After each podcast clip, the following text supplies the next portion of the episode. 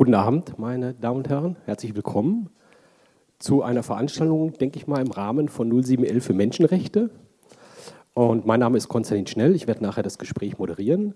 Aber hauptsächlich möchte ich Ihnen den Gast des heutigen Abends vorstellen, Martin Klingst. Er sitzt hier vorne. Genau. Ganz frisch eingereist aus den USA, vorhin gelandet und heute jetzt schon hier. Also vielen Dank, dass Sie so flott hergekommen sind.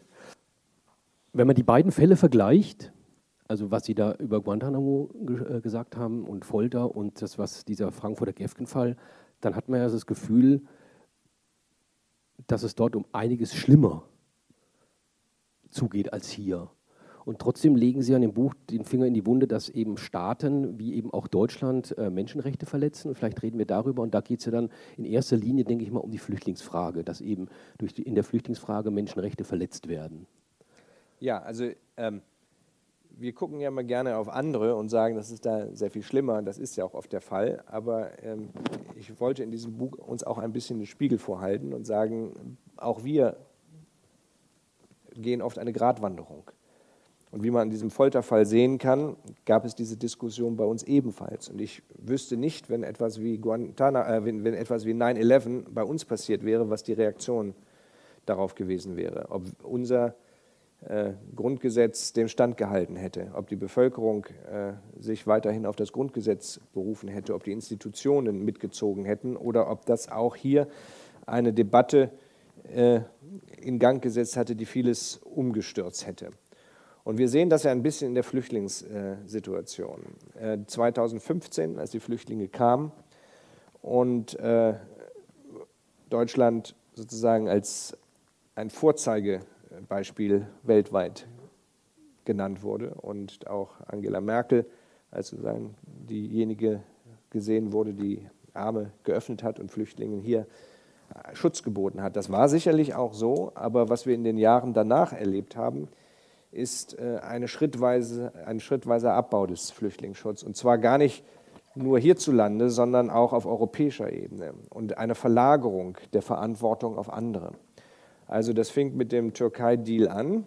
Da kann man sogar noch sagen, äh, es gibt Gründe dafür. Und ich bin auch nicht derjenige, der sagt, dass alle Flüchtlinge in Deutschland Aufnahme finden müssten. Man kann durchaus auch überlegen, dass man die Anträge an Außenstellen der europäischen Grenzen prüft und diejenigen, die einen Anspruch haben, dann hineinlässt und die anderen äh, zurückweist. Aber was nicht geht, ist das, was zum Beispiel Deutschland, äh, auch mit deutscher Hilfe, vor allem äh, mit italienischen Aktivitäten mit Libyen passiert ist. Dass also unter der Hand äh, die libysche Marine und Küstenwache ausgebaut wird und die Libyer ihre ähm, Hoheitszone ausgedehnt haben, weit über das, was rechtlich eigentlich erlaubt ist, und dann private Rettungsschiffe zurückdrängen. Und teilweise gab es sogar ja Schüsse auf die. Und dass inzwischen es so ist, dass häufig libysche die libysche Küstenwache Flüchtlingsboote aufgreifen und zurück nach Libyen bringen. Und Libyen ist die Hölle für Flüchtlinge. Äh, ich bin in Tunesien an der libyschen Grenze gewesen und habe mit dem UNHCR und dem Internationalen Roten Kreuz äh, gesprochen und mit der Internationalen Organisation für Migration habe mir von denen schildern lassen, wie das in diesen Flüchtlingslagern in Libyen zugeht. Und das ist äh, Folter. Die Menschen werden ausgebeutet, versklavt, Frauen werden äh, zwangsprostituiert, ähm, viele verschwinden. Äh, der UNHCR hat jetzt versucht, ein, ein, für diejenigen, die anerkannt sind als Flüchtlinge, ein kleines Camp in äh, Tripolis aufzubauen und von dort äh, die Flüchtlinge, die anerkannt sind, dann äh, nach Mali zu schicken und in Mali werden sie dann erstmal weiter versorgt und man hofft, dass sie dann irgendwann auf Länder verteilt werden, die der, Genfer Flüchtlingskonvention angehören und die Flüchtlinge bereit sind aufzunehmen. Aber diese Verlagerung der Verantwortlichkeit, das Abschieben und, und, und das dreckige Geschäft andere machen zu lassen, ist etwas, was ich finde nicht geht. Und das sehen wir auch an der Grenze zwischen Spanien und Marokko. Es ist, äh, ich habe das mit eigenen Augen gesehen. Ich habe gesagt, ich war in Melilla und als ich an diesem Wochenende da war, haben äh, ein paar Dutzend Flüchtlinge versucht, diesen Zaun zu erklimmen. Das sind drei große Zäune, die sind ungefähr sieben Meter hoch.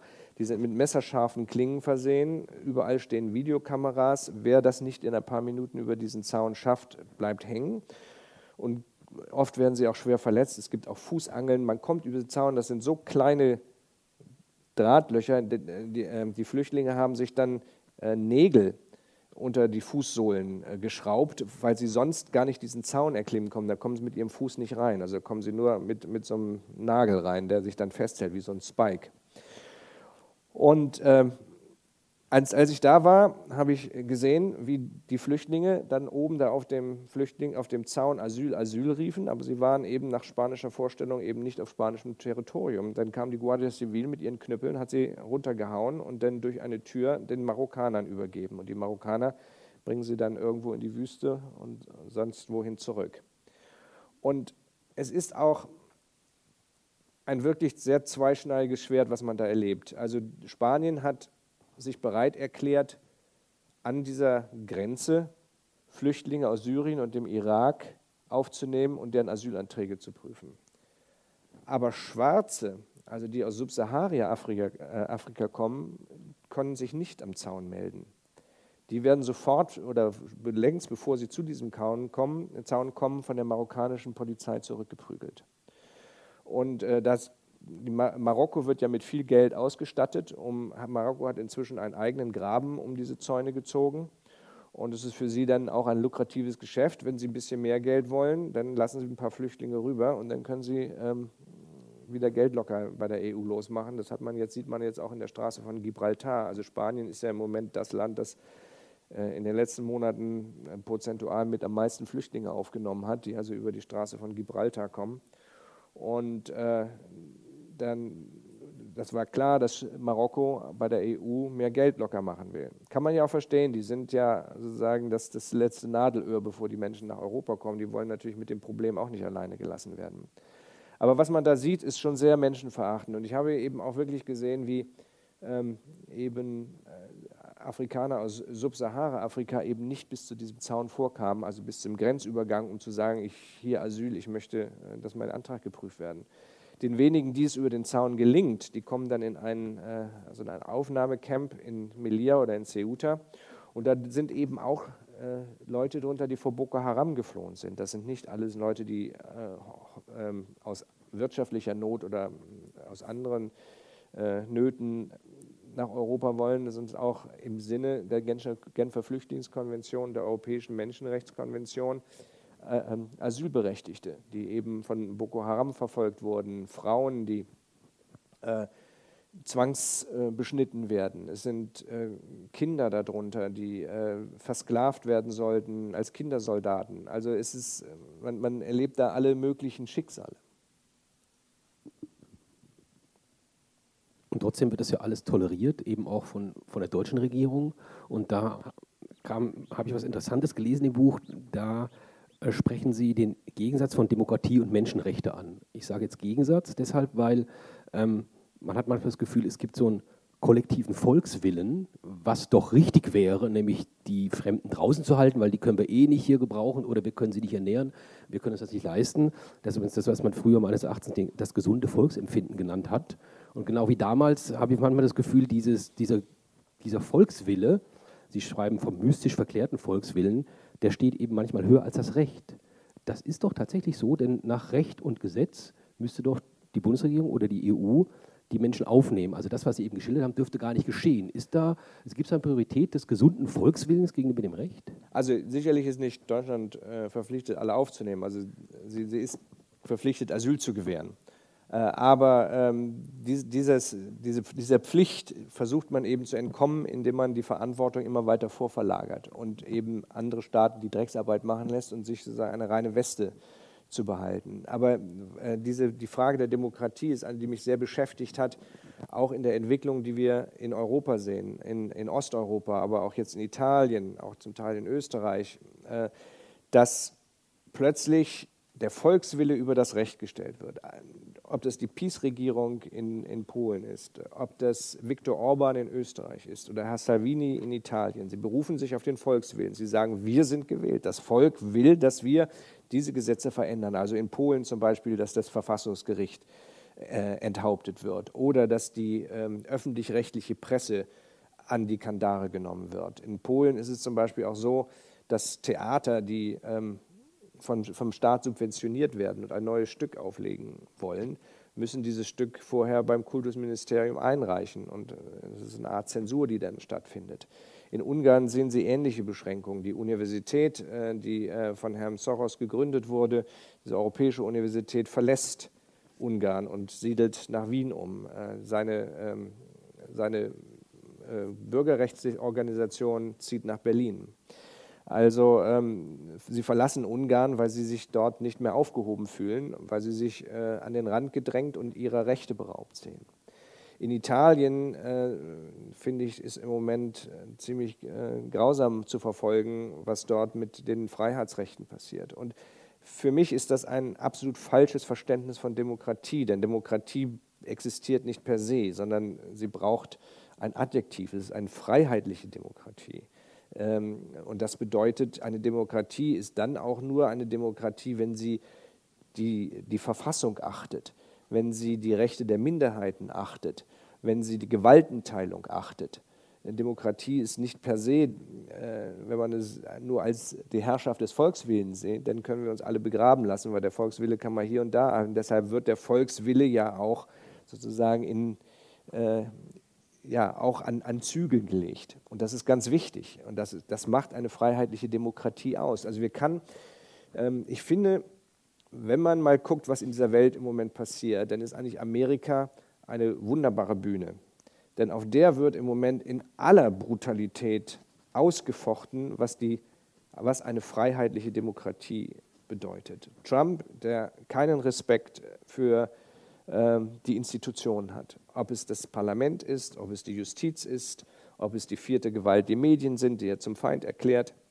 Ähm, und die Institutionen wehren sich mit allen ihren Möglichkeiten. Und die Institutionen sind in Amerika, gucken auch auf eine lange Tradition zurück. Die sind in sich auch oft gefestigt, äh, stark stärker als die Institutionen in Polen oder in Ungarn, die ja noch sehr junge Staaten sind und noch gar nicht auf diese Tradition ihrer Verfassungsgerichte und einer unabhängigen Justiz zurückblicken, ähm, wo auch die Parlamente häufig eher, äh, naja, äh, willfährige Vollstrecker der Regierungsgewalt sind und kein Gegengewicht.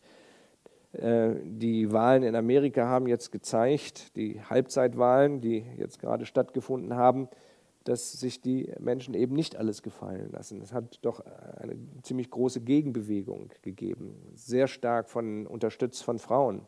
Die waren in vielen Staaten ein entscheidende, eine entscheidende Kraft, um das äh, Pendel in die andere Richtung zu bewegen. Auch junge Leute, auch Leute von auch, auch Amerikaner, die äh, Minderheiten haben. Es gibt einen großen Kampf zwischen dem in, in, in diesem sich demografisch wandelnden Amerika zwischen den Alten, die sich nicht mehr so zu Hause fühlen, dem weißen Amerika, vor allem dem ländlichen und dem sich demografisch wandelnden, dem, dem neueren, dem, dem, dem jüngeren äh, und, und äh, bunteren Amerika. Und dieser Kampf ist noch nicht ausgetragen, aber hier in Amerika kann man wirklich auf der Bühne sehen, was es bedeutet, wenn ein Präsident versucht, eine Demokratie illiberal zu machen und wie sich die Institutionen dagegen wehren. Und das ist etwas, was wir auch in Europa halt sehen. Und äh, da bin ich manchmal etwas Angst und Bange, vor allem wenn ich mir Staaten angucke, die eben noch nicht über diese gefestigten Institutionen verfügen und noch nicht über eine Zivilgesellschaft, die äh, sagen wir, auf eine lange Tradition des zivilgesellschaftlichen Engagements äh, zurückblicken kann. Sie dürfen übrigens gerne mitdiskutieren, also die Hand heben und äh, sich melden, also jederzeit. Ähm, aber wenn man zum Beispiel nach, nach Frankreich schaut, das ist ja auch ein Land, das feste Institutionen hat. Ähm, die hatten keine Probleme, über mehrere Jahre ähm, den Ausnahmezustand zu verhängen. Und offensichtlich hat das in der Bevölkerung also nicht zu Riesenprotesten geführt. Also es ist ja nicht so, der, der Schritt äh, dahin, dass plötzlich Freiheitsrechte eingeschränkt werden, der scheint nicht so groß zu sein. Nein, es ist ja auch immer eine Gratwanderung. Wir haben das ja in, in Deutschland ja auch erlebt. Also diejenigen, die noch die Zeiten äh, der, der RAF äh, miterlebt haben, kennen auch die Diskussionen. als die Gesetze verschärft wurden, ein Kontaktsperregesetz äh, erlassen wurde äh, und äh, Herr Schleier entführt wurde und die Frage war, soll man ihn gegen Geiseln austauschen oder nicht? Und das Verfassungsgericht mit dieser Frage befasst war. Wir kennen die Diskussion, die ich in meinem Buch erwähne, von Herrn Albrecht über die Frage der Folter. Also ähm, in, in diesen Krisensituationen ist es immer schwierig, ähm, Maß und Mitte zu halten. Und Frankreich hat mit, mit diesem Ausnahmegesetz ja auf die schrecklichen Terroranschläge reagiert. Ähm, äh, und einmal also auf äh, Charlie Hebdo und dann das Bataclan. Und Macron hat es ja wieder zurückgedrängt. Also insofern äh, kann man auch da sagen, gab es Diskussionen und es hat im Endeffekt dazu geführt, dass Frankreich nicht abgerutscht ist. Ich mache mir mehr Sorgen im Moment um Italien äh, und äh, um, um, Staaten wie äh, Polen und Ungarn. Ähm, Frankreich, natürlich, es gibt immer unsaubere, hässliche Geschäfte. Frankreich zum Beispiel, was das Asylrecht anbelangt, ist es alles andere als rühmlich. Zum Beispiel die Italiener, äh, also viele der, der afrikanischen Flüchtlinge kommen ja über Italien und gehen dann versuchen auch weiter zu wandern. Viele wollen nach England äh, und sind über die äh, italienisch-französische Grenze gewandert. Und die Franzosen haben die einfach zurückgeschickt, auch selbst wenn die auf, in Frankreich gesagt haben, hier bitte Asyl. Da haben sie in Nacht- und Nebelaktionen, setzen sie in Autos und bringen sie dann nach Italien zurück. Den Protest der italienischen Regierung gegen diese Aktionen kann ich schon verstehen, denn das äh, verstößt gegen europäisches Recht und gegen die Genfer Flüchtlingskonvention. Äh, also insofern äh, sind sie auch nicht rühmlich. Ähm, Dänemark hat das Asylrecht extrem eingeschränkt. Ähm, also auch, auch wir sehen ja populistische Parteien überall Fuß fassen. Also ob das in Holland ist oder ob das in Schweden ist oder in Finnland ist. In Norwegen ist eine sehr extrem rechtspopulistische Partei mit äh, an der Regierung. Das äh, sieht man hier manchmal gar nicht, aber wenn man sich damit beschäftigt und sieht, was die da teilweise verkünden, dann äh, stehen einem die Haare zu Berge. Und Norwegen, das äh, habe ich gesehen, äh, hatte ja Flüchtlinge aufgenommen, hatte eigentlich eine, eine, relativ liberale Haltung, aber als dann die große Flüchtlingsbewegung einsetzte, also von syrischen und irakischen Flüchtlingen, also äh, sie finden überall ihren Weg. Die sind keine Riesenzahlen, aber für Norwegen sind ein paar hundert Leute schon viel. Äh, sind über Russland gekommen. Äh, es gab einen schwunghaften Handel mit Fahrrädern. Die Russen haben äh, ihnen Fahrräder auf der, anderen, auf der russischen Seite äh, verkauft. Dann haben sie die, äh, sind sie mit dem Fahrrad über die Grenze nach Norwegen mitten im Winter durch den Schnee gefahren. Ich habe da gesehen, an der, auf der norwegischen Seite waren Riesenberge von Fahrrädern weil sie die Fahrräder natürlich dann da äh, gelassen haben und dann haben sie in Norwegen Asyl gesagt. Und äh, das ist so ein bisschen unterhalb des Radars hier gelaufen, aber hat Norwegen sehr beschäftigt und hat eben auch dazu geführt, dass in Norwegen eine populistische Partei sehr stark geworden ist und dann in die Regierung eingetreten ist.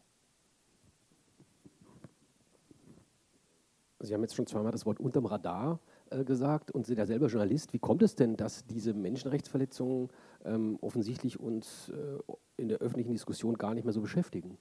Haben wir das, ist das schon für uns normal? Oder? Naja, es ist, es, äh, es ist so, aus dem, aus dem Mediengeschäft weiß man, Themen haben ihre Konjunktur, aber nach einer bestimmten Zeit setzt eine Ermüdung ein. Dann will man von diesem Thema auch nichts mehr hören. Und das, da plaudere ich jetzt ein bisschen aus dem Nähkästchen, das ist so. Äh, und da kann sich auch kein Medium vorschützen. Also gerade diese norwegische Geschichte. Äh, ich war auf dem Balkan gewesen, in Nordafrika gewesen, hatte über all das geschrieben. Und ich war zu einer Konferenz, die hatte gar nichts mit Flüchtlingen zu tun. Da ging es um, um Internet und Cybersicherheit und sowas. Die fand in Lillehammer in, in Norwegen statt. Und da traf ich einen norwegischen Journalisten, der erzählte mir, von äh, diesen Fahrrädern und von den Flüchtlingen, den irakischen und syrischen Flüchtlingen, die da Kinder, Eltern, äh, alte Leute mit Fahrrädern über die Grenze, manchmal schieben sie nur das Fahrrad, weil man darf nicht über die Grenze laufen, man darf nur fahren. So, und das bedeutet, entweder muss man sich ein Taxi erlauben, auch da gibt es einen schwunghaften Handel, oder eben, was billiger ist, ein Fahrrad. Das wird dafür, weiß ich was, 20 Euro oder an, an die Leute verkauft, Klappräder da. Und äh, weil man nur über die Grenze fahren darf und nicht wandern darf, braucht man eben einen fahrbaren Untersatz. Und er erzählte mir davon und sagte, das sind diese Berge von Fahrrädern, da kannst du diese syrischen Flüchtlinge sehen, da siehst du eine Geschichte. Und dann habe ich das erzählt und ich fand das ja auch spannend. Und dann sagte mir die Redaktion, ja, du hast jetzt gerade über Spanien geschrieben, du hast über Griechenland geschrieben, du hast über das und das, also wir können nicht schon wieder eine Flüchtlingsgeschichte machen. Und äh, das ist, ist auch so, man, man merkt auch in der Leserschaft natürlich nach, dass Themen ihre Konjunktur haben und eine Ermüdung ist. Das bedeutet aber nicht, das muss auch nicht immer nur über die Medien laufen. Es gibt ja auch Bürgerrechtsinitiativen, Organisationen, die das publik machen können. Aber trotzdem muss man immer wieder den Fokus äh, darauf lenken. Aber es passiert eben, weil man auch gar nicht alles menschlich und gedanklich erfassen kann, äh, passiert eben so viel unterm Radar. Eben auch das, was zum Beispiel an der Grenze zwischen Spanien und Marokko geschieht. Eine andere These wäre ja, und da kann man ja auch die Kollegen und Kolleginnen von Amnesty ansprechen, dass vielleicht die Menschenrechte in Deutschland schon so selbstverständlich sind, dass wir gar nicht mehr darüber nachdenken und nicht mehr diskutieren wollen, weil wir, sagen wir, im, im bürgerlichen Milieu, für uns sind sie wirklich selbstverständlich dann ist es irgendwie ganz woanders und dann diskutiert man über etwas, was uns ja kulturell relativ fern ist oder auch örtlich relativ mhm. fern. Ist es vielleicht auch eine Möglichkeit, dass wir uns zu sehr an die Rechte, zu sehr, sagen wir, oder einfach an diese Rechte gewöhnt haben? Ja, wir haben sie als selbstverständlich äh, hingenommen und ich bin in einer Zeit groß geworden, da wurde auf diese Rechte immer aufgesattelt. Es gab immer neue Menschenrechte und Rechte, die zu äh, Rechten erklärt wurden. In meinem Buch gibt es ein äh, Kapitel, das handelt von der Überladung auch von Menschenrechten äh, als ich mich damit beschäftigt habe, gab es plötzlich, dass es auch ein Menschen, eine Initiative, eine ganz ernste Initiative, dass es ein Menschenrecht auf äh, einen gesunden Schreibtischstuhl geben soll oder auf eine bestimmte Größe eines Kinderzimmers. Und äh, da dachte ich mir, also wenn wir das alles zum Menschenrecht erklären, dann werden die Menschenrechte auch verschwommen. Dann wird der Kern, geht der Kern verloren, dann gibt es eine gewisse Beliebigkeit. Und sicherlich gab es diese Gefahr, aber im Moment sehe ich diese Gefahr weniger. Im Moment sehe ich eher die Gefahr des Abbaus von Menschenrechten, dass man in Krisensituationen eher bereit ist, auf Errungenschaften zu verzichten. Und deshalb ist es umso wichtiger, darauf zu achten und dafür zu kämpfen. Das heißt nicht, dass man äh, nicht auch Zugeständnisse machen muss. Natürlich in, der, in der Asyldiskussion, ähm, es ist nicht alles, was unter den Flüchtlingsschutz fällt, gleich ein Menschenrecht. Also es gibt nicht den Anspruch, in Deutschland aufgenommen zu werden. Wenn ich äh, die Europäische Union als ein, eine Einheit sehe, und ich weiß, das ist äh, eher wishful thinking, weil es diese Einheit nicht gibt, aber natürlich, wer nach Europa kommt äh, und wer Flüchtlingsschutz, wem Flüchtlingsschutz gewährt werden muss also ein sicheres Dach über dem Kopf haben muss, der kann auch äh, in, in Rumänien oder in, in Lettland oder in Portugal äh, oder sonst wo innerhalb der EU untergebracht werden. Es gibt nicht den Anspruch, menschlich verständlich, dass ich aber da untergebracht werde, wo ich vielleicht für mich das beste Fortkommen sehe, wo ich vielleicht die besten Sozialleistungen bekomme. Äh, jedem muss ein, ein menschenwürdiges ähm, eine menschenwürdige Existenz gewährleistet werden, aber die kann sehr unterschiedlich auch ausgeformt werden. Auch die Frage, wie, viel, äh, wie viele Möglichkeiten ich habe, gegen einen ablehnenden Bescheid gerichtlich vorzugehen, das ist auch nicht unbedingt in Stein gemeißelt. Aber natürlich ist in Stein gemeißelt, dass ich die Möglichkeit haben muss, mich gegen einen ablehnenden Bescheid einmal zu wehren und ihn überprüfen zu lassen. Wie oft das geschehen muss und ob jeder einzelne Schritt immer wieder überprüft werden muss, das äh, darüber kann man sicherlich durchaus streiten.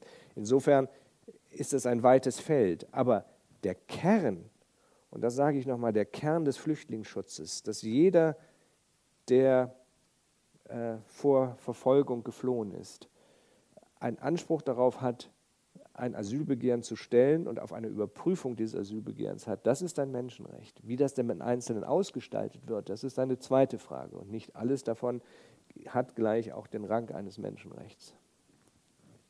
Also nochmal die Aufforderung, diskutieren Sie ruhig mit. Ähm, Sie haben es kurz vorher erwähnt, dass man genau, ja, dann machen wir erstmal Sie. Genau, kommen Sie mal. Oder einfach laut sprechen.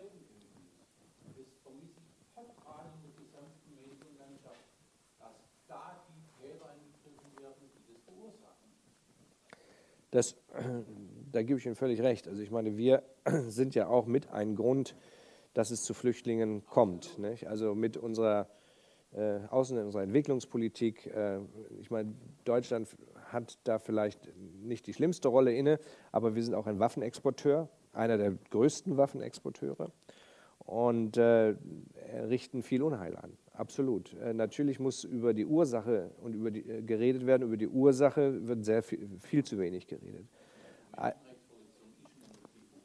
Natürlich.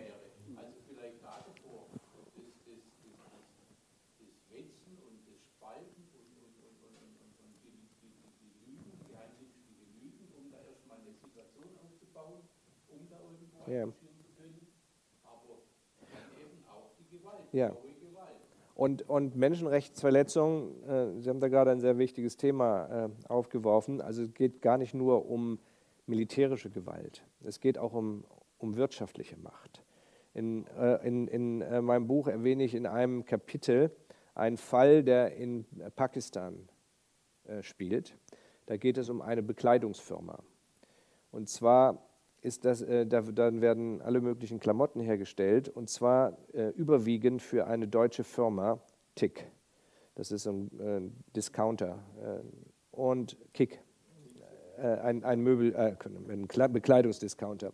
Und der hat ähm, in Pakistan eben 70 in einem pakistanischen Betrieb zu 70 Prozent Bekleidung herstellen lassen. Und in diesem Unternehmen passiert ein furchtbarer Brand. Und es kamen Hunderte um und wurden viele schwer verletzt, so schwer, dass sie auch nicht mehr arbeiten konnten. Die Frage war, welche Verantwortung trägt dieses Kick-Unternehmen für dieses pakistanische Unternehmen, die die Notfalleinrichtungen, Vorsorgeeinrichtungen nicht, äh, nicht äh, mal, umgesetzt hat. Da waren die Fenster vergittert, da gab es bei den Noteingängen keine, kaum noch äh, Treppen. Die waren also in einem Käfig, aus dem sie nicht rauskamen, als das Feuer ausbrach. Und Unternehmen, unter, äh, Vertreter des Unternehmens Kick sind da immer wieder hingefahren, haben den Betrieb gesehen und haben nicht für Vorkehrungen getroffen. Und dieser, in einem Musterprozess wird dieser äh, Fall behandelt, gerade in Nordrhein-Westfalen.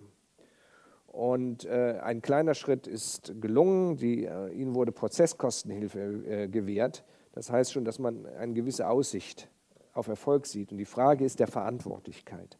Hat ein deutsches Unternehmen, wann hat ein deutsches Unternehmen, das im Ausland produziert, Verantwortung für Menschenrechtsverletzungen? Und das ist eine Menschenrechtsverletzung gewesen. Die Arbeitsschutzbestimmungen, grundlegende Arbeitsschutzbestimmungen sind, gehören auch zu den, den, den ökonomischen Rechten. Und äh, das ist eine Frage, mit der wir uns viel häufiger auch befassen müssen. Und insofern, wenn wir auf andere zeigen, zeigen immer zwei Finger auf uns zurück.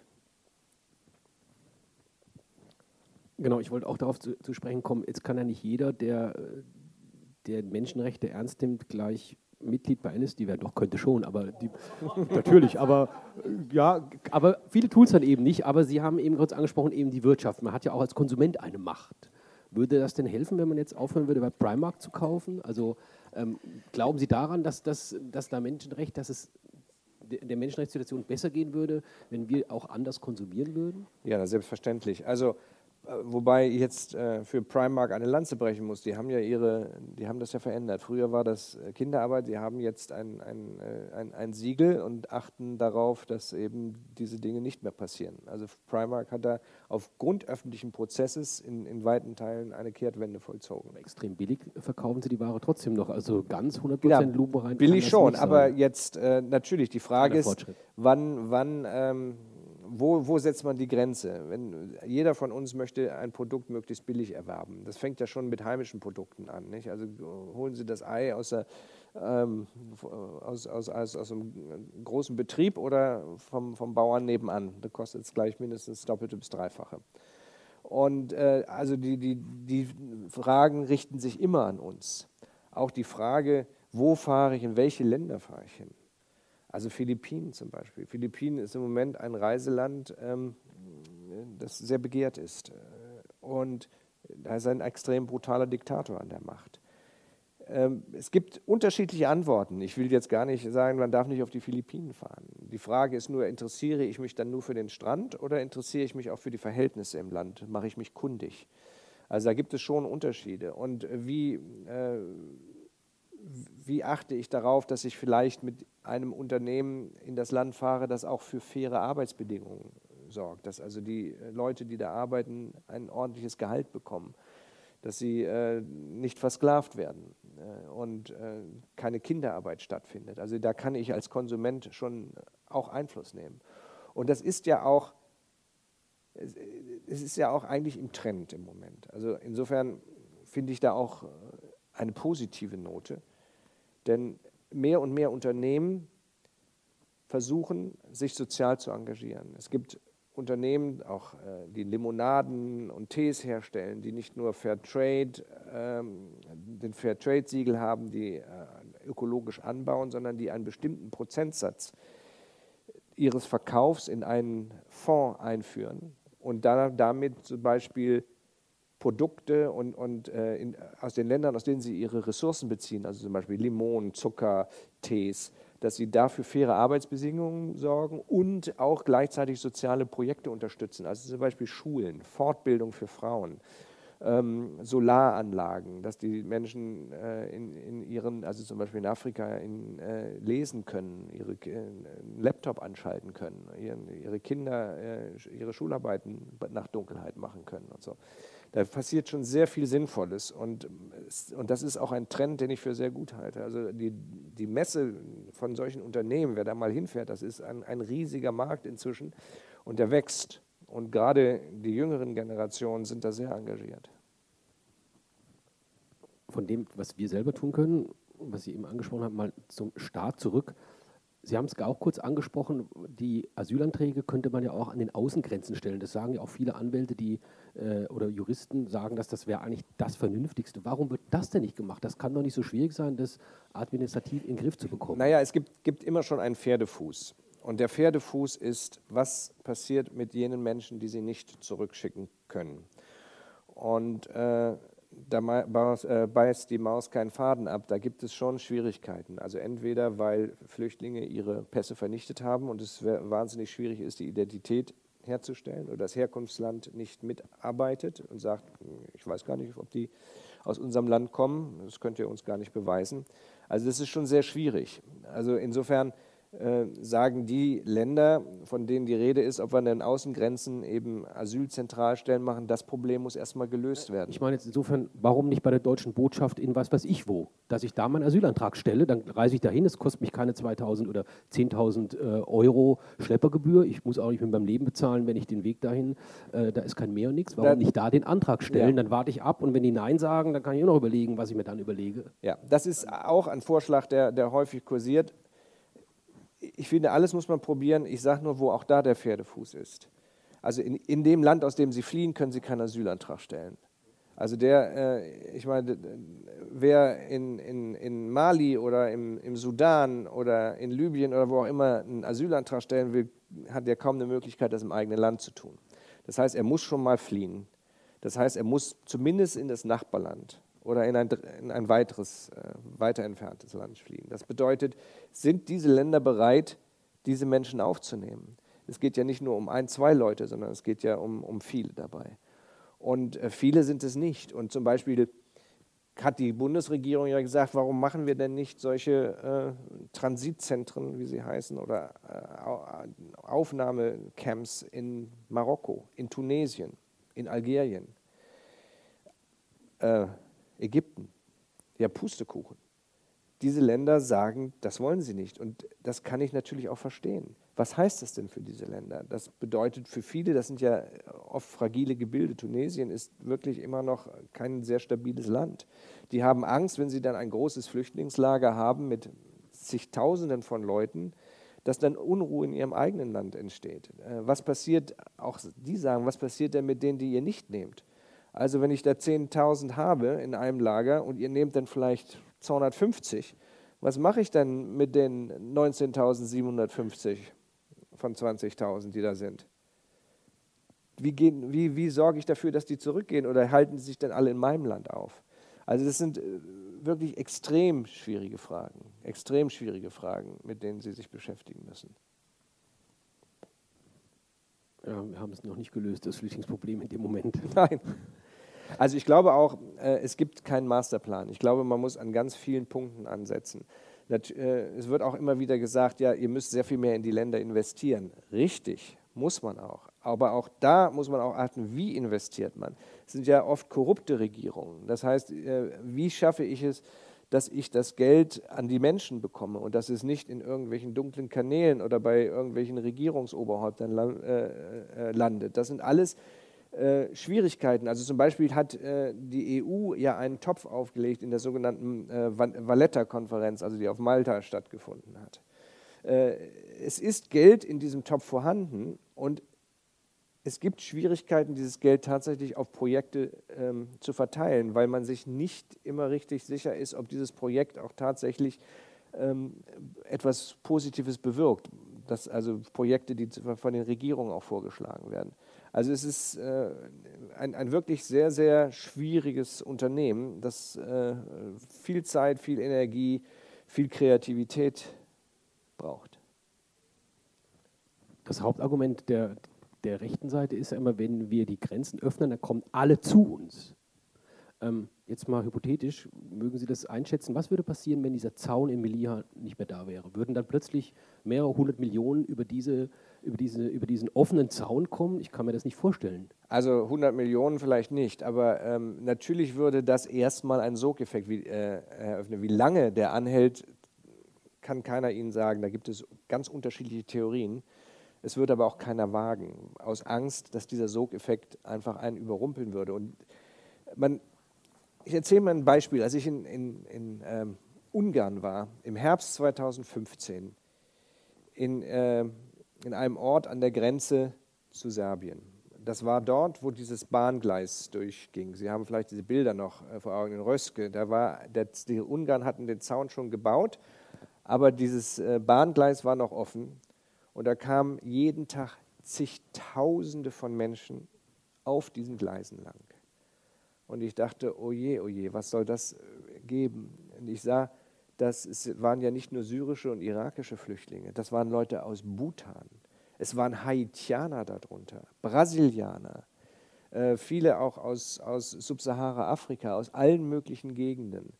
Ähm, da dachte ich mir, hm, wenn das diesen Magneteffekt hat, dass es plötzlich heißt, da sind die Grenzen auf, ähm, das, da kann kein Segen drin liegen. Und insofern bin ich ein bisschen skeptisch. Also es gibt welche, die sagen, lasst es doch mal alles auf und das wird sich dann irgendwie von selbst regeln. Ich äh, glaube daran nicht und äh, ich bezweifle, dass unsere äh, Systeme und unsere Bevölkerung das auch auf, aushalten.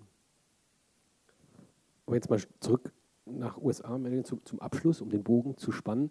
Dort gab es ja eine mehr oder weniger ja, nicht offene Grenze, aber zumindest eine Grenze, die man überwinden konnte, nach, nach Mexiko. Da soll jetzt auch, ist ja zum Teil eine Mauer gebaut worden.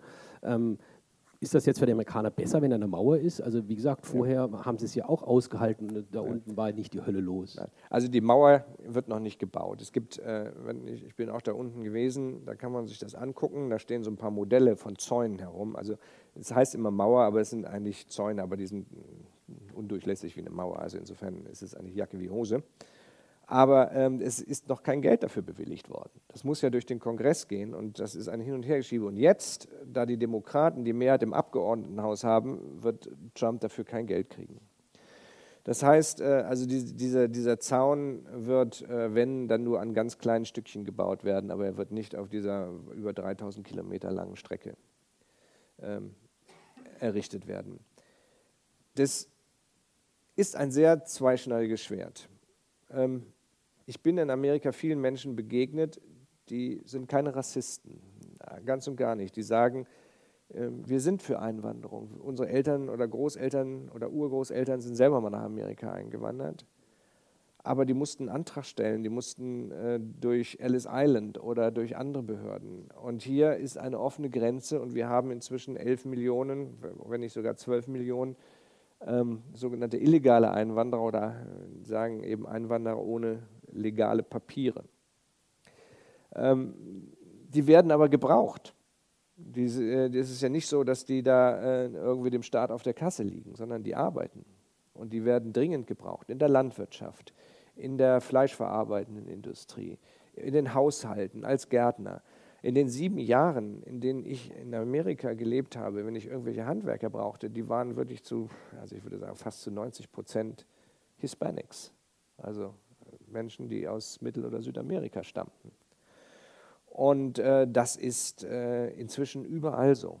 Insofern ist es ein zweischneidiges Schwert. Also immer wenn die sagen, ja, wir haben so viele illegale Einwanderer, auf der anderen Seite profitieren sie davon. Denn das sind billige Arbeitskräfte. Die, da müssen sie keinen Mindestlohn zahlen. Ähm, die wohnen, äh, also viele Kinderfrauen wohnen bei Familien zu Hause äh, und äh, haben dann, kriegen dann Zimmer und arbeiten Tag und Nacht äh, im Haushalt mit. Und insofern ähm, ist, ist das oft irreführend. Aber ebenso das, der Begriff Karawane. Ich meine, das sind 5.000, 6.000, lassen es 8.000 Menschen sein, die sich da auf den Weg gemacht haben. Ich meine, dass man da 15.000 Soldaten, sind ja jetzt, ja doch, kommen ja doch nicht alle dahin, die Soldaten, aber äh, ein paar Tausend dahin zu schicken, ist natürlich ein Wahlkampfmanöver geworden. Trump hat, nachdem die Halbzeitwahl gewesen ist, diese Karawane nicht ein einziges Mal mehr erwähnt. Davor fast jede Stunde. Da war eine große Bedrohung. Jede, Minu jede Minute stehen hier irgendwie 8000 Menschen an der Grenze und wollen bei uns rein. Aber was eben mir viele Amerikaner auch sagen, ist, wir, wir brauchen ein Einwanderungsgesetz. Wir müssen dafür eine Regel finden. Es kann nicht sein, dass, dass Menschen äh, einfach äh, entscheiden können, ich gehe nach Amerika und dann sind sie da und können da bleiben. Wir müssen äh, auch darauf achten, dass sie sagen, mit, einem, mit einer Erlaubnis zu uns kommen. Ja, bitteschön.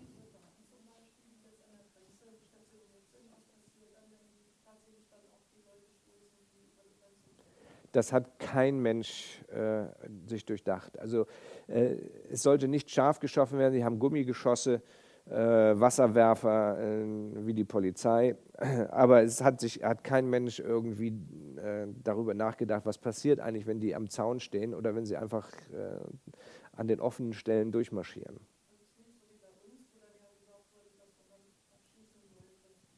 Nein, das ist also ich, äh, ich glaube, Trump äh, äh, hätte nichts dagegen, aber äh, ich glaube, dass das äh, wäre nicht durchsetzbar. Nicht? Es ist ja auch schon äh, ein, ein, sehr umstrittenes Thema, ist ja die Trennung von Eltern und Kindern. Nicht? Und das ist ja auch, auch wirklich herzzerbrechend, wenn man das mit ansieht, was da zum Teil passiert. Ähm, allerdings muss man auch da wieder sagen, es, es haben manche Sachen auch... Ähm, zwei Seiten. Es sind nicht immer nur Kinder von den Eltern, die darüber marschieren. Es findet leider auch ein Kinderhandel statt, also aus Mittel- und Südamerika. Die werden einfach den Erwachsenen mitgegeben, weil sie sagen, so mit Kindern äh, kommt er einfacher durch.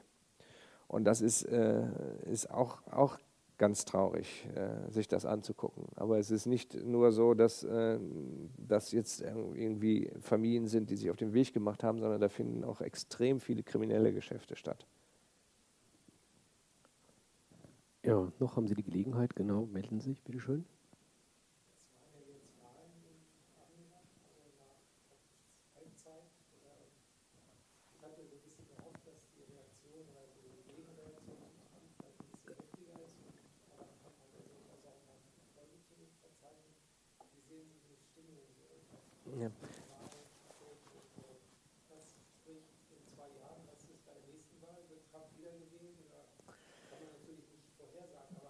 Darauf gebe ich keine Wette. Ich habe schon beim letzten Mal daneben gelegen.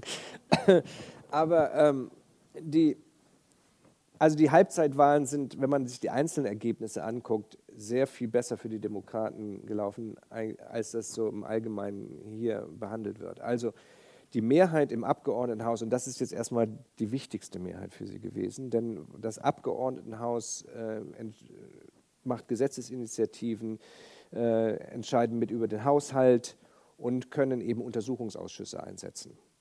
Insofern ist diese, dieses Abgeordnetenhaus, eine Mehrheit ist für die Opposition wirklich sehr viel wichtiger als zum Beispiel eine Mehrheit im Senat äh, für das tägliche politische Geschäft. Und da haben die äh, Demokraten eine wirklich satte Mehrheit jetzt. Äh, die neuesten Zahlen sagen, dass sie ungefähr 33 Abgeordnete mehr haben. Äh, es könnten am Ende sogar bis zu 40 werden. Und ähm, also das ist eine deutliche Mehrheit.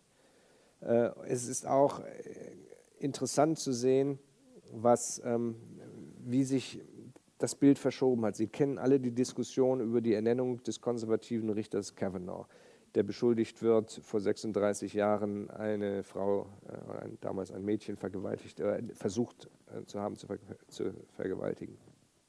Ähm, das hat sehr unterschiedliche Reaktionen ausgelöst. Es hat erstmal zu einer sehr viel stärkeren Wahlbeteiligung geführt. Es hat auf beiden Seiten mobilisiert. Aber Sie können sagen, dass es den Demokraten im Abgeordnetenhaus sehr viel stärker geholfen hat als den Republikanern, diese Mobilisierung. Im Senat war es ein, von Anfang an ein verlorenes Rennen. Und dazu muss man das amerikanische Wahlsystem kennen. Das hat seine Eigenheiten. Ähm, republikanisch, sehr stark republikanisch geprägte Staaten sind in, diesem, äh, in dieser Wahl in der Regel auch republikanisch und stark republikanisch geblieben. Vor allem dort, wo äh, es mehr eine ländliche Bevölkerung gibt, wo der sogenannte Blue-Collar-Worker sehr stark ist. Das sind also, äh, darunter zählen Amerikaner, die keinen, äh, die, die keinen College-Abschluss haben, also keine weiterführende äh, Ausbildung haben als den Schulabschluss. Das sind immer noch hin äh, 60 Prozent der Weißen und die sind sehr stark vertreten in, in den im mittleren Westen, im Nordosten der Vereinigten Staaten und sind da auch das Zünglein an der Waage. Die sind im, im Laufe der Zeit immer stärker zu den Republikanern übergelaufen, auch aus der Frage der Identität. Die fürchten sozusagen um ihre Identität. Sie äh, fühlen sich nicht mehr so zu Hause in dem Land. Sie glauben, dass die demografischen Veränderungen mit allen kulturellen und sozialen Veränderungen dieses Amerika so wandeln, wie es ihnen nicht mehr behagt. Ähm, aber es hat wirklich erstaunliche Dinge stattgefunden. Es haben äh, Demokraten dort gewonnen, wo man es nie gedacht hat. Also es ist, hat eine Abgeordnete, äh, äh nein, eine, eine Frau ist Senatorin von Arizona geworden. Sie hat einen Republikaner beerbt. Arizona war eigentlich ein urrepublikanischer Staat. Und dass das möglich war, ist fast ein Wunder auch in, den, in Deutschland, ich sehe das ja in den, in, den, in den Medien, auch bei meinen Kollegen, macht man sich manchmal ein bisschen falsches Bild von Amerika und denkt, ach, jetzt holen sie Texas, jetzt holen sie Georgia, äh, jetzt holen sie Florida. Ähm, so ist es nicht. Ähm, es ist immer ein ganz schwieriges Rennen. Es sind knappe Mehrheiten. Und dass es den Demokraten gelungen ist, einem, einem Kandidaten für den Senat im, fast in Texas um ein Haar zu gewinnen, grenzt schon auch fast an ein Wunder. Dass in Georgia fast eine schwarze Frau Gouverneurin geworden wäre, also findet ja jetzt noch eine Zählung statt, man weiß auch noch nicht genau, wie das Ergebnis aussieht, auch das grenzt fast an ein Wunder. Die hat nur 25 Prozent der weißen Stimmen bekommen, aber eben überwiegend von den Minderheiten und sie wäre fast Gouverneurin geworden. Also, äh, um nochmal auf Ihre Frage, was heißt das für in zwei Jahren? Ich habe mit jetzt in dieser Woche, in der ich in Amerika war, mit vielen darüber gesprochen. Ich glaube, die Demokraten brauchen einen Kandidaten oder eine Kandidatin, die auch die weißen Wähler des Mittleren Westens anspricht. Die sind immer noch in, für einen Sieg wichtig. Äh, und ähm, ein, ein, ein äh, Kandidat, das heißt nicht, dass es ein Weißer sein muss. Ein Kandidat wie Obama hat es geschafft. Obama hat unter den Blue-Collar-Workern sehr viel mehr gewonnen als Hillary Clinton. Der hat die Staaten Wisconsin, Pennsylvania, Ohio, ähm, Iowa zweimal gewonnen, ähm, die jetzt alle Trump mit großem Vorsprung äh, geholt hat. Also insofern ist es kein aussichtsloses Rennen. Ähm, man braucht einen Kandidaten, der da rumreist, der wirklich sich mit diesen Menschen beschäftigt. Hillary Clinton hat den Fehler gemacht, das viel zu wenig gewesen zu sein. Die dachte ich, ach, diese weißen Arbeiter habe ich doch alle schon in der Tasche. Nein, hatte sie nicht.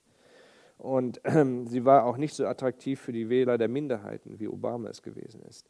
Also es kommt wirklich darauf ein, einen Kandidaten zu finden, der diese Brücke schlagen kann. Ja, bitteschön.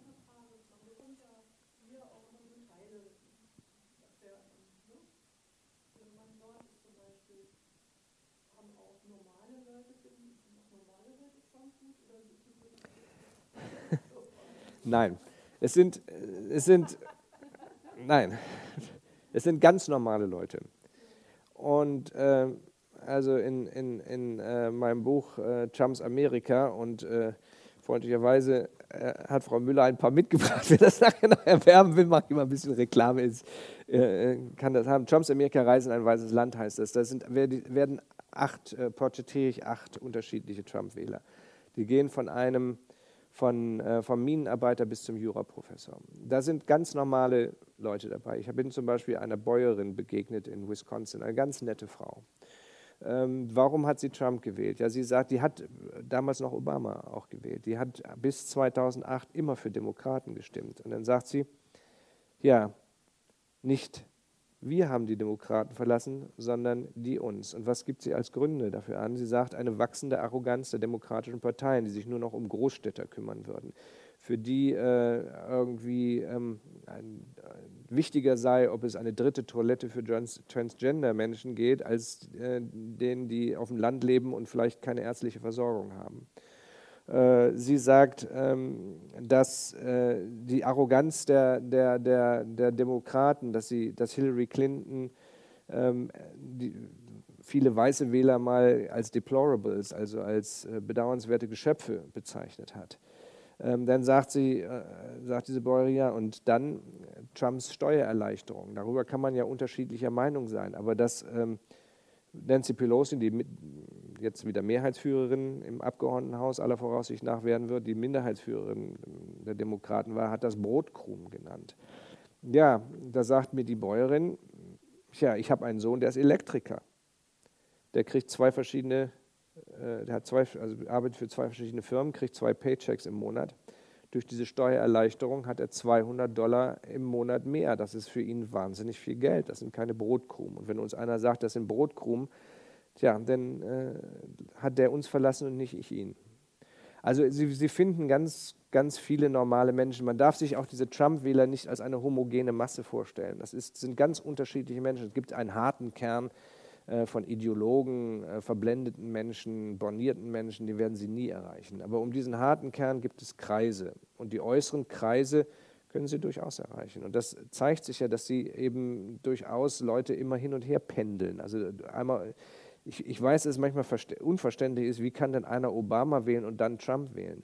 Aber es ist häufig, es ist ja nicht, dass sie ein kohärentes Weltbild haben, dass sie äh, für sich eine Strategie haben, sondern es ist aus dem Moment heraus, aus einem Unwillen, aus einer Erfahrung heraus und dann wählen sie ihn halt. Und ähm, ich glaube, für viele war es auch so ein, so ein Moment, dass sie einfach mal auch das System aufmischen wollten. Ich sagte, die, die sind alle, die sind immer da in Washington gewesen und die haben uns immer alles erzählt und haben es dann doch nicht gemacht. Da muss mal irgendwer anders hin. Das ist, sind nicht rationale Argumente, sondern emotionale Argumente, aus einem Moment erwachsen.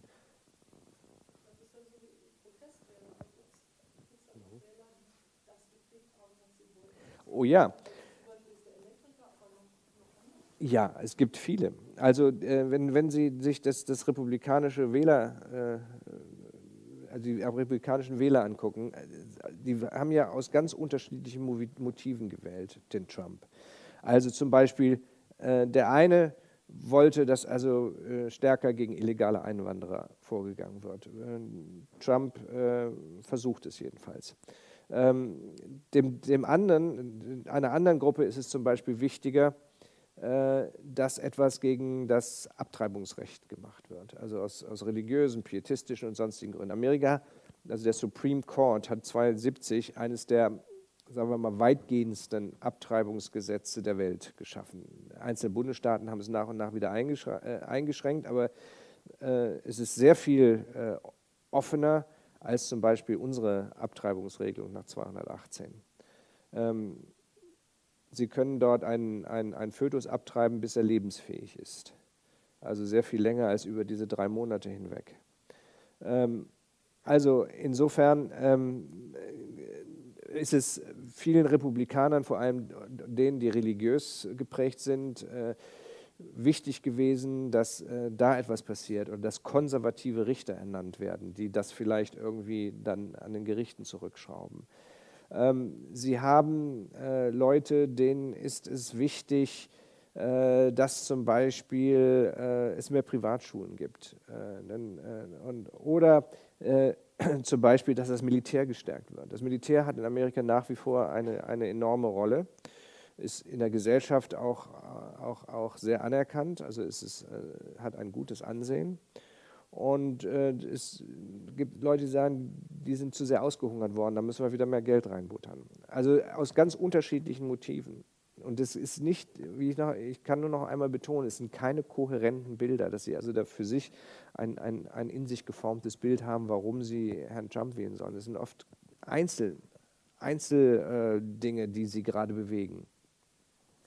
Und was man wahrscheinlich sagen kann, was alle diese Gruppen verbindet, ist auch das, worüber wir hier in Europa immer diskutieren, das ist die demografische Veränderung. Amerika ist ja so, in 2040 oder 2045 werden die Minderheiten zusammengenommen, die Mehrheit bilden. Jetzt sind ungefähr 60 Prozent der Amerikaner sind ähm, weiß. Äh, es werden in zehn Jahren, äh, äh, nee, in 20 Jahren werden es wahrscheinlich nur noch knapp 50 Prozent sein. Und das macht vielen Sorge. Sagen, was ist das für ein Land, in dem ich bin? Will ich in dem sein? Das ist auch vieles diffus, aber es sind eben diese, diese ja, tiefsitzenden Ängste vor, sich, sich nicht mehr zu Hause zu fühlen, fremd zu sein im eigenen Land.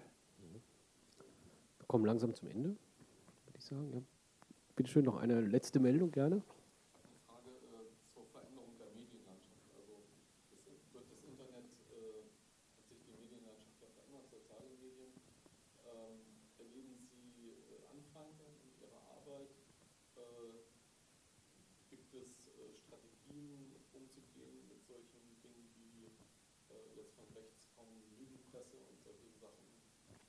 Also wir sind nicht so weit äh, wie äh, dieser Kampf in Amerika, weil wir sagen können, unsere traditionellen Parteien stehen hinter den Medien und halten ihnen den Rücken frei. Es ist die AfD, die da einen anderen äh, Ton eingeschlagen hat und auch von Lügenpresse und Fake News und weiß der Teufel was redet.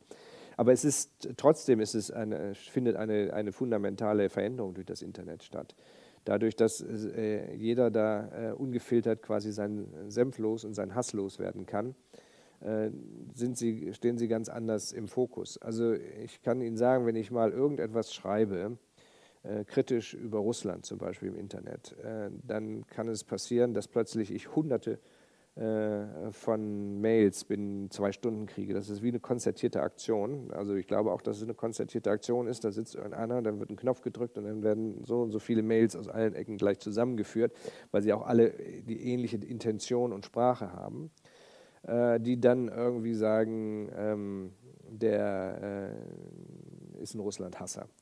Oder, ähm, äh, oder zum Beispiel, wenn Sie mal was schreiben, was äh, ein positives Licht auf Amerika werfen könnte, dann heißt es, ja, das ist kein Wunder, der hat viel zu lange in Amerika gelebt und äh, dann äh, wird auch gesagt, ja, und dann hat er doch auf, dann wird er bezahlt äh, von, von irgendwelchen Organisationen, transatlantische Brücke oder sonst irgendwas, alles Humbug, aber es, wie ein Lauffeuer geht das dann rum. Und äh, Verschwörungstheorien haben leider heutzutage große Konjunktur. Und es ist dann schwer dagegen zu setzen. Also ich glaube, viele Medien versuchen das schon, wir auch, dass man eben die schlimmsten Dinge rausfiltert, aber sie können nicht alles rausfiltern. Und ähm, es ist interessant, wenn Sie sich mal die Leserreaktionen angucken. Also dann ist es häufig so, dass am Ende gar nicht mehr über Ihren Artikel diskutiert wird, sondern irgendeiner hat irgendwas da in die Welt geworfen und dann geht es darum. Dann ist irgendeine Verschwörungstheorie und die geht dann, also wird dann hunderte von Nutzern unterhalten sich dann nur noch darüber. Aber es ist, es ist, es ist schwierig. Ich, es ist auch eine heikle Situation für Amerika. Sie haben jetzt ja vielleicht eben diesen letzten Fall von CNN mitbekommen, äh, von Herrn Acosta, der ähm, den, äh, in einer Pressekonferenz im Weißen Haus ähm, von Trump gemaßregelt wurde und dann wurde ihm, äh, ging es einen Streit um das Mikrofon, er wollte noch eine Frage stellen und dann wurde er, äh, stand ein heftiges Redegefecht und nachher wurde ihm sozusagen der Pass fürs Weiße Haus entzogen, den brauchen sie, um da reinzukommen. So. Ähm, das geht natürlich gar nicht und CNN klagt jetzt und interessanterweise der, der, der rechte äh, Fernsehsender und Radiosender Fox schließt sich dieser Klage in, in einem Begleitbrief an. Also sie können sich nicht der Klage direkt anschließen, weil es ja nur um CNN-Journalisten geht, aber sie können so einen, einen, einen Brief der Unterstützung ähm, schicken und das machen die. Ähm, etwas selbstkritisch muss ich allerdings auch an, an, uns selber sagen, dass wir aufpassen müssen, nicht zu einer Kampfpartei zu werden. Also Herr Acosta zum Beispiel hatte dem Trump nachher gar keine Frage mehr gestellt, sondern einfach nur eine Gegenposition aufgebaut. Das ist nicht unbedingt unsere Aufgabe, das sollen die Parteien machen. Wir als Medien müssen Beobachter sein und sollen kritische Fragen stellen, Fragen, die bohrend sind, die, die unbequem sind, aber nicht äh, Statements abliefern in so einer Pressekonferenz. Das ist nicht unsere Aufgabe. Und ähm, das ist auch ein zweischneidiges Schwert und CNN und andere profitieren von dieser Auseinandersetzung. Für die ist Trump, so traurig es ist, ein Glücksfall. Die haben in ihren Quoten extrem zugelegt. Sie kriegen viel Geld. Die New York Times, die Abos sind extrem gestiegen. Washington Post. Ich, äh, ich kenne den, den, den, ähm, den ähm, also ich finde, New York Times macht nach wie vor einen super Job und versuchen sich da nicht zu äh, beeinflussen zu lassen. Aber natürlich äh, die krebsten äh, am Existenzminimum dahin nicht? und äh, haben jetzt also ordentliche Finanzspritzen erhalten, dadurch, dass sie eben mehr Leser haben. Und das ist für die, also Trump für die auch ein Glücksfall. Ja, also vielen Dank. Ich, das spricht ja für Sie als Publikum, dass wir jetzt praktisch eine Stunde diskutiert haben. Also vielen Dank für Sie, dass, an Sie, dass Sie zugehört haben und hier waren, aber vor allem auch vielen Dank an Sie, denn an Ihnen liegt es, dass wir so lange hier so angeregt diskutiert haben und so viele interessante Dinge auch erfahren haben. Vielen Dank, dass Sie uns Ihr Buch äh, vorgestellt haben oder daraus gelesen haben. Ähm, ja, also dann. Ja, ich danke. Ein Applaus für Herrn Klings, den hat er sich wahrlich verdient. Danke. danke. Das Buch kann man da hinten auch kaufen und das Neue eben auch. Da scheint ja auch großes Interesse zu sein. Also war sehr klug, das hier mitzubringen. ja, dann danke, dass Sie hier waren. Kommen Sie mal wieder in die Bücherei. Es gibt praktisch täglich eine Veranstaltung hier, die man täglich besuchen kann. Und dann wünsche ich Ihnen noch eine schöne Zeit heute Abend. Guten Nachhauseweg. Wiedersehen. Ihnen vielen Dank.